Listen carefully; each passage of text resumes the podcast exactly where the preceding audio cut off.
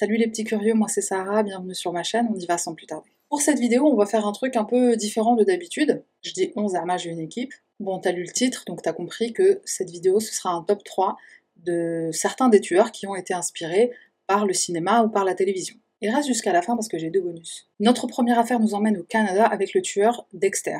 Alors Dexter est une série télévisée américaine dont la première saison, et uniquement la première saison, a été inspirée d'un roman. Au cas où tu ne le sais pas, cette série suit les aventures ou mésaventures de Dexter Morgan, qui est un expert médico-légal en analyse de sang et qui travaille pour la police de Miami.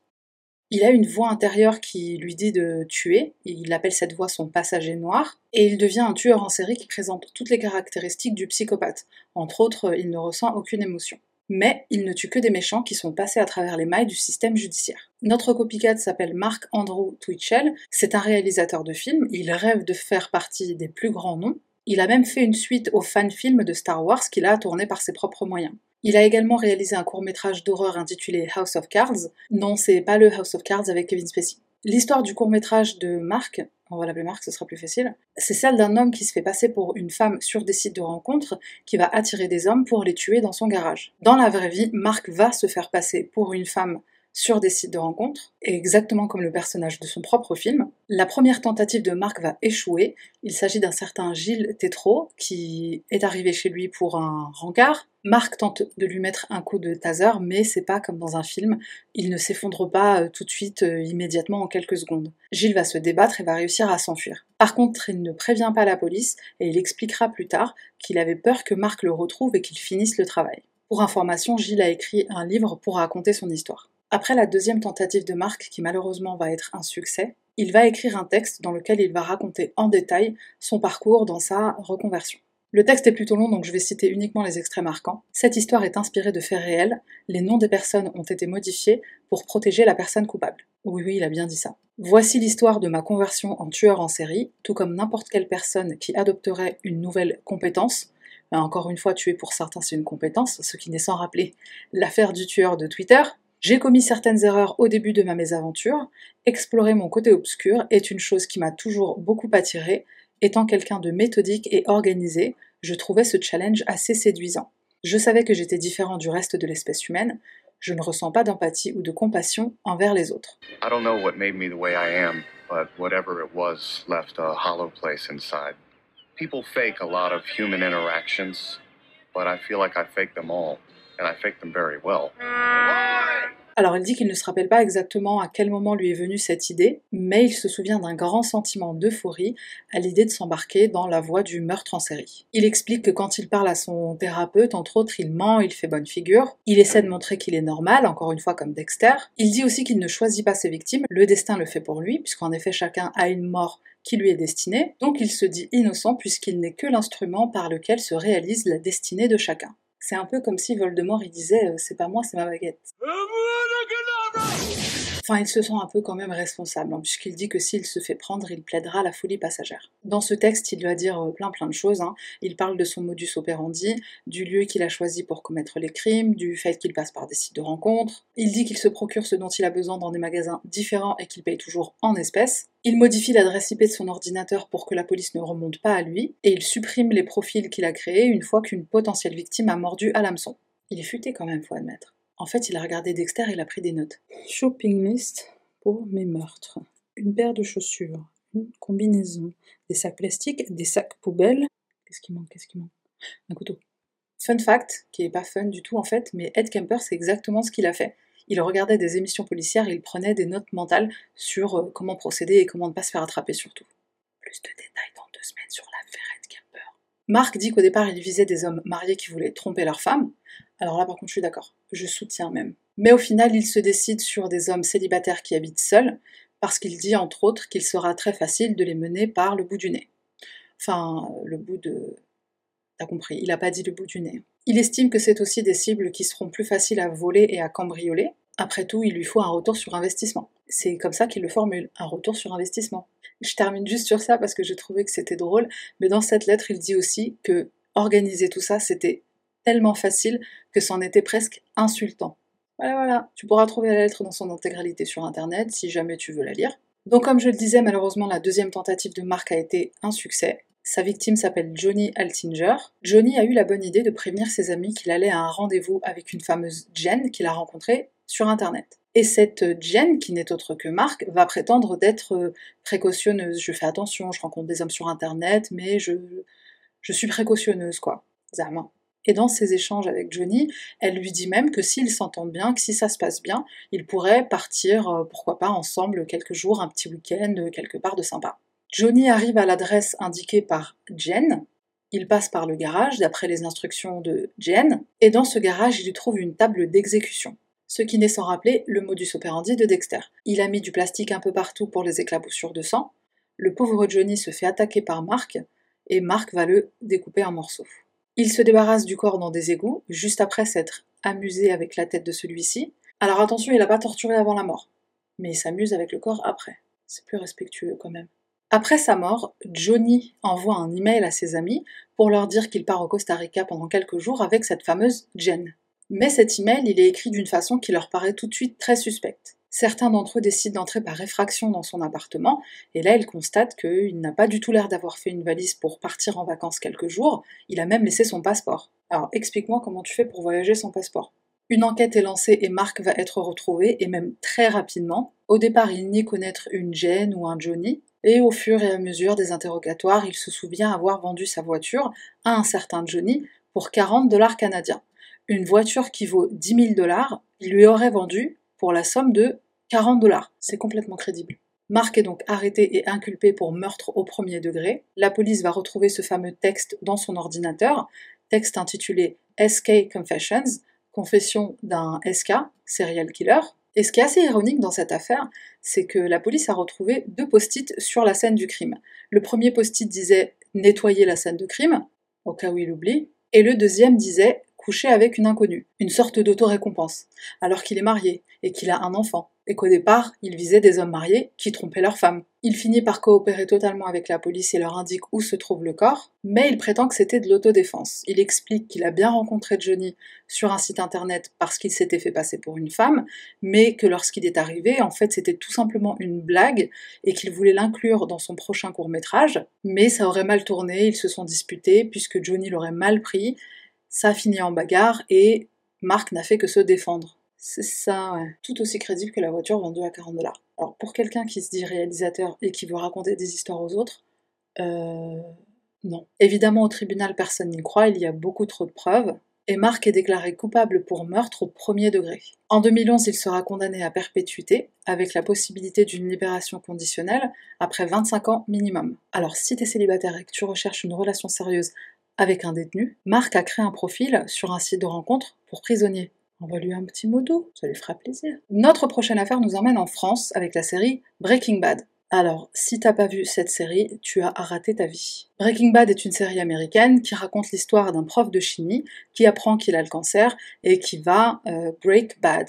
Alors, break bad en anglais, c'est une expression qui signifie mal tourner ou partir en vrille ou péter un câble. C'est un peu un combo des trois. Et d'ailleurs, ça m'a fait rire, alors peut-être que je me la raconte parce que je parle anglais et que j'avais compris l'expression, mais il y a beaucoup de gens qui pensaient que Breaking Bad, c'était le nom de Walter White, le personnage principal, qui s'appelle Walter White, et qui le répète tout au long de la série. Voilà. Donc ce prof qui est un chimiste de génie va se lancer dans la fabrication et la vente de méthamphétamine. Je n'en dis pas plus, regarde la série. Ou re-regarde si tu l'as déjà vue parce qu'elle est trop mortelle. Dans cette affaire, on a deux copycats du nom de Ta et Zach. Bon, je vais juste donner les prénoms, ça va aller plus vite. Nous sommes dans le sud de la France avec une jeune étudiante de 23 ans qui s'appelle Eva Bourseau. Alors c'est une jeune femme qui, paraît-il, aime beaucoup faire la fête et qui prendrait de la drogue. Et elle va même aller jusqu'à en vendre. Un soir, elle organise une fête chez elle et deux de ses amis vont remonter sous prétexte qu'ils ont oublié leurs clés. En fait, leur intention c'est de la tuer puis de la cambrioler. Alors ils vont la tuer avec un pied de biche, ils vont voler l'argent qui se trouve à son domicile,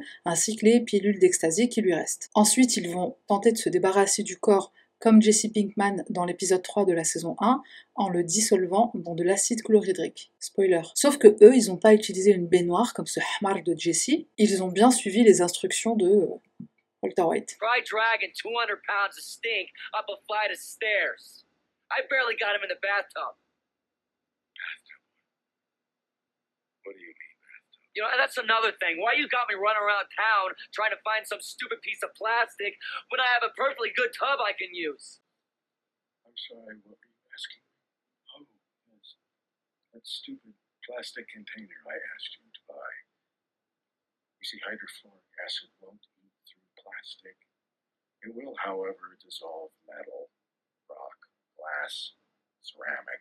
Quelques jours plus tard, un jeune homme prénommé Taha va aller voir la police et leur faire une confession. Il aurait été recruté pour surveiller la décomposition du corps d'Eva. C'est suite à cette confession que la police va retrouver son corps à son domicile, dans le fameux bac en plastique. Mais en creusant un peu, la police va découvrir que Taha prend de la drogue, Enfin, il consomme même tout type de drogue. D'ailleurs, comme Eva, il en vend lui aussi. Il dit avoir rencontré Eva pendant une fête et que depuis ils sont devenus plutôt amis. Ils consommaient même régulièrement des drogues ensemble pendant des fêtes. Mais il se dit innocent, ce n'est pas lui qui l'a tué, il accuse un de ses camarades de classe qui s'appelle Zach. Mais les deux jeunes hommes vont finir par avouer à la police qu'ils sont tous les deux responsables du meurtre. Ils révèlent aussi s'être inspirés de la série Breaking Bad pour se débarrasser du corps, mais visiblement ils auraient fait tout ça sur ordre de Guillaume, qui est leur fournisseur. Alors, en fait, c'est tous des dealers, et Guillaume, c'est leur N plus 1. C'est pour ça qu'on dit crime organisé, parce qu'il y a une hiérarchie. Visiblement, Eva devait la somme de 6000 euros à Guillaume, et il aurait ordonné aux deux jeunes hommes d'aller la tuer et d'essayer de récupérer un maximum d'argent et un maximum de drogue. C'est élevé la facture quand tu consommes de la drogue, quand même. Heureusement, moi, ma drogue, c'est la nourriture. C'est moins cher. Je devrais pas faire des blagues sur l'addiction à la nourriture, parce que mon derche en est victime pas très content Alors, malgré le fait que Ta et Zach sont des étudiants brillants, on découvre que Zach a sombré dans la dépression puis la drogue suite au suicide d'un de ses amis proches, et Ta a également sombré dans la dépression et l'abus de substances à cause du stress de ses études. La famille d'Eva, et particulièrement son père, est très choquée d'apprendre que Eva non seulement consommait de la drogue en très grande quantité, et qu'en plus elle en vendait. Par contre, ses amis le savaient et ils la défendent en disant qu'à cet âge, c'est normal, on veut faire la fête, on veut expérimenter, on prend de la drogue. Euh, non, prendre des drogues dures, c'est pas normal. Au tribunal, la cour va d'abord condamner Ta, Zach et Guillaume à 18 mois de prison ferme pour trafic de stupéfiants. Ensuite, pour le meurtre d'Eva, ils vont conclure que Ta était l'instigateur et que Zach a suivi. Ils vont être condamnés à respectivement 30 ans et 25 ans de prison ferme, et Guillaume, qui est pourtant considéré comme un complice slash euh, commanditaire, va être complètement mis hors de cause pour le meurtre d'Eva. Bah, c'est normal, il n'est pas arabe en fait. Notre prochaine affaire nous emmène en Angleterre. Est-ce que tu connais les X-Men? J'ose espérer que oui. Perso, si j'avais un super pouvoir, ce serait de contrôler l'esprit des gens, comme le professeur Xavier, pour que je puisse les empêcher d'être aussi débiles. Dis-moi en commentaire ce que t'aimerais comme pouvoir et qui est ton super-héros préféré. Alors si tu donnes pas Batman comme réponse, euh, c'est pas la bonne réponse, je te préviens tout de suite. X-Men est une série de films inspirés des comics du même nom. Alors X-Men c'est une bande de copains, ils ont tous des super pouvoirs, euh, ça va de la télékinésie au contrôle des éléments comme le feu, euh, l'eau, etc. Un des personnages phares c'est Wolverine, alias Logan. Ses pouvoirs sont entre autres une force physique décuplée, régénération, auto-guérison, et il a également des lames rétractables. Comme tu l'auras deviné, dans cette affaire, on a l'inspiration du super-héros. Le nom de notre copycat, c'est Jed Allen, un jeune Britannique de 21 ans. Il est obsédé par le personnage de Wolverine, il fait beaucoup de sport pour être musclé comme lui, il a même les pattes que seul Hugh Jackman arrive à rendre sexy. C'est cette fameuse photo de lui avec des couteaux, ainsi que son obsession pour le personnage, qui lui vaudra le surnom de tueur Wolverine. Pour le petit historique, il faut savoir que Jed avait énormément de mal à accepter l'addiction de sa mère pour l'héroïne et l'alcool. Elle avait aussi des troubles mentaux. Un soir, alors qu'il avait 11 ans, il rentre de l'école et il la trouve par terre, inconsciente, après avoir consommé sûrement euh, et de la drogue et de l'alcool. Et là, il décide d'aller vivre chez son père. À l'âge de 17 ans, il revient habiter chez sa mère, mais sa dépendance est telle qu'il doit l'aider à la financer. T'imagines être un ado de 17 ans et travailler pour payer la drogue à un de tes parents, quoi. Il confie souvent à ses amis qu'il déteste sa vie, qu'il veut faire du mal à ceux qui lui ont fait du mal. Il dit aussi qu'il se sent différent des autres. Pendant son adolescence, il a deux de ses frères et sœurs qui ont été placés en foyer à cause du comportement destructeur de sa mère, et ça, il va beaucoup lui en vouloir. Par contre, sa sœur cadette n'a pas été placée pour une raison ou pour une autre, et elle habite aussi avec euh, Jed, leur mère et leur beau-père. Visiblement, son beau-père avait aussi des problèmes de drogue. Nous sommes en 2015, près de la ville d'Oxford, quand une tragédie va se produire au domicile de la famille Allen. Jed va poignarder à mort sa petite sœur de 6 ans, sa mère qui a 48 ans et son beau-père qui a 44 ans. Après avoir commis les meurtres, il écrit sur un mur avec le sang d'une de ses victimes je suis désolé. Mais est-ce que t'es désolé vraiment? Ensuite, il envoie des messages à ses amis dans une conversation de groupe. Entre autres, il dit Je n'ai plus beaucoup de temps, ils savent. J'ai fait ce que j'avais à faire, je suis en paix. Ces messages ont bien sûr alerté ses amis qui ont tout de suite appelé la police. À leur domicile, la police va retrouver le corps du beau-père et le corps de la mère et de la sœur à l'étage. Une chasse à l'homme est lancée, on soupçonne que Jed est derrière tout ça puisqu'il a disparu. Même s'il ne l'a pas dit explicitement, la police est persuadée que Jed est l'auteur des meurtres. Très peu de temps après, le corps de Jed va être retrouvé dans les bois. Il s'est pendu, juste après avoir envoyé un dernier message à ses amis dans lequel il leur dit qu'il les aime. Et malgré l'horreur du crime, ses amis vont le défendre sur les réseaux sociaux. Ils expliquent qu'il avait très probablement une bonne raison de péter un câble. Ils le connaissent très bien, ils disent qu'il est très gentil, qu'il est toujours là pour les autres, qu'il est un excellent ami, ce qui a contribué à l'incompréhension puis au soutien de la plupart de ses amis, c'est qu'il n'avait aucun antécédent, aucun problème de drogue ou d'alcool, aucun signe avant-coureur de la tragédie qui allait arriver, et il n'avait pas de troubles mentaux particuliers, si ce n'est une profonde tristesse, voire parfois un état dépressif. Mais pas de là à être incapable de mener une vie plutôt normale. Son entourage parle d'une situation de désespoir qui l'aurait poussé à commettre ces actes horribles. Pour notre premier bonus, on reste en Angleterre avec l'affaire Kill Bill. Alors c'est une affaire bonus parce que c'est pas un meurtre, c'est une tentative de meurtre. Kill Bill, c'est un film qui relate l'histoire de Black Mamba, c'est l'héroïne principale, et c'est une histoire de vengeance. Je ne rentre pas dans les détails au cas où tu veux regarder le film si tu n'as pas déjà vu. Notre affaire se passe en mai 2011 avec Michelina, une jeune femme originaire de Pologne, et son petit ami Marcin, qui est aussi originaire de Pologne. Alors ce couple a beaucoup de problèmes. Un jour ils sont ensemble, un jour ils ne sont plus ensemble. Un jour Marcin la demande en mariage, elle accepte, mais elle va rompre les fiançailles juste après la naissance de leur enfant Jacob. Après la naissance de leur bébé, ils vont quand même rester ensemble pendant les trois prochaines années, mais Pareil, encore une fois, beaucoup de problèmes. Un jour ils sont ensemble, un jour ils ne sont pas ensemble. Ils se disputent beaucoup. Michelina finit par en avoir marre. Elle annonce à une de ses amies qu'elle veut définitivement rompre et qu'elle veut rentrer en Pologne avec son fils. Son petit ami aurait eu vent de cette rumeur. Un soir, comme si de rien n'était, il propose à Michelina de l'emmener faire du shopping. Ils font garder Jacob par ses grands-parents. Près de la voiture, il y a un ami de Marcine qui s'appelle Patrick et qui va les accompagner pour faire du shopping.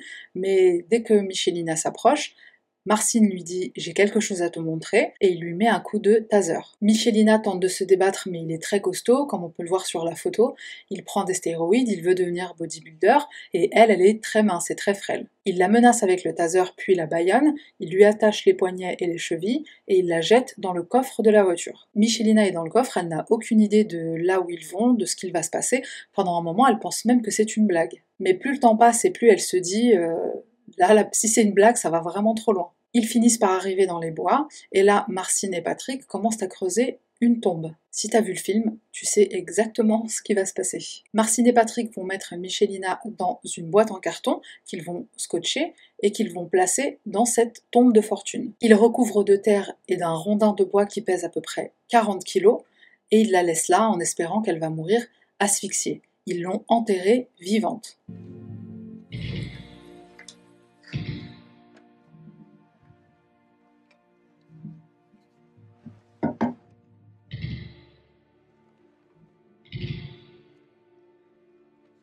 Mais Michelina, c'est une vraie Black Mamba. Elle sait que pour survivre, elle doit rester calme. Alors qu'elle n'est plus fiancée depuis presque trois ans, elle se rappelle qu'elle a sa bague de fiançailles qu'elle ne porte d'habitude quasiment jamais. Elle va rester immobile une trentaine de minutes en respirant doucement pour euh, pas bouffer tout l'oxygène qu'il y a dans sa tombe de fortune. Mais à un moment donné, elle se dit bon, faut que je me bouge, faut que je sorte de là. Et ce qui va lui donner le courage et la volonté de s'en sortir, c'est son fils. Elle utilise les diamants pour couper le scotch qui lui lie les mains, puis le scotch qui ferme le carton. De la terre commence à entrer partout, dans ses cheveux, même dans ses sous-vêtements, mais elle ne se décourage pas. Elle est déterminée à survivre et elle parvient à sortir de sa tombe.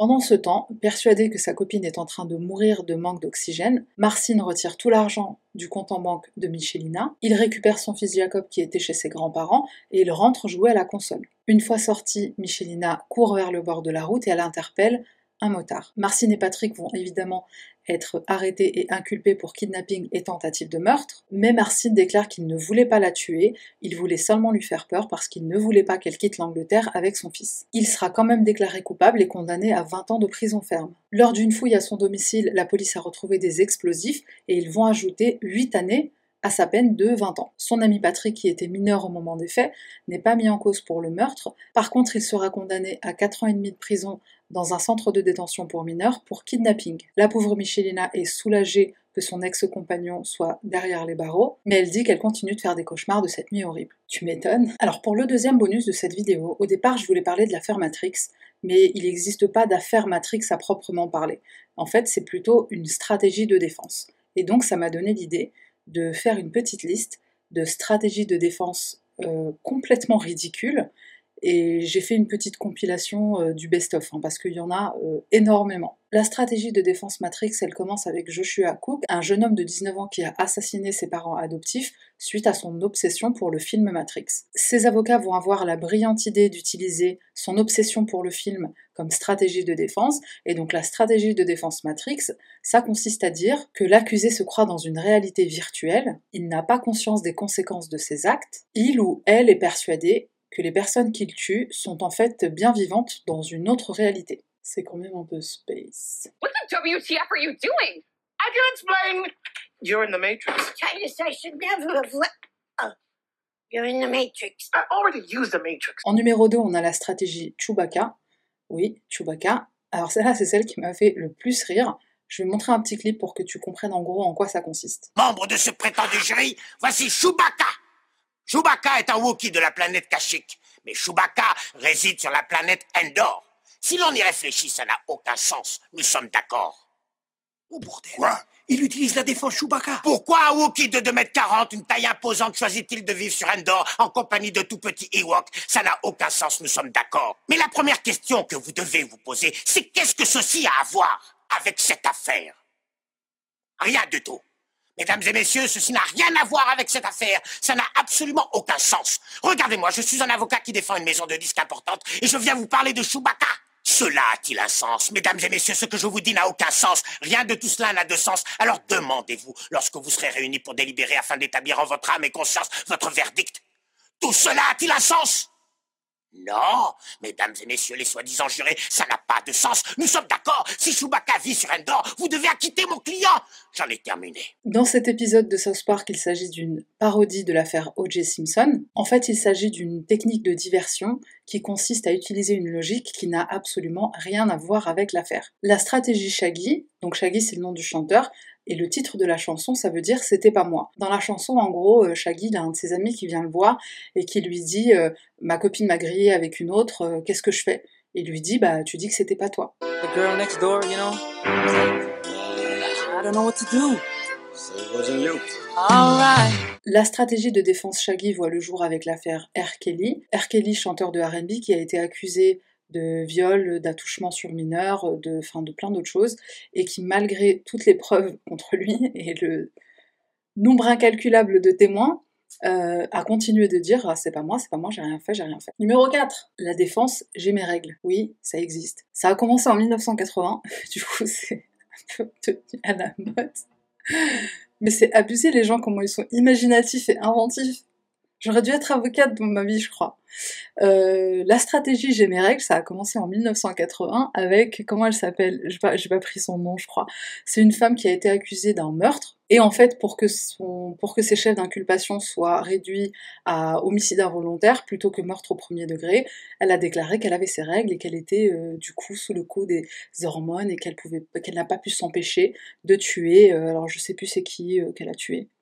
Je l'ai pas pris en note, je crois. Mais euh, on s'en fout. C'est le fait qu'elle ait plaidé euh, non coupable parce que j'avais mes règles. Quoi. Franchement, pour être honnête, je suis une femme. Euh, je comprends quoi.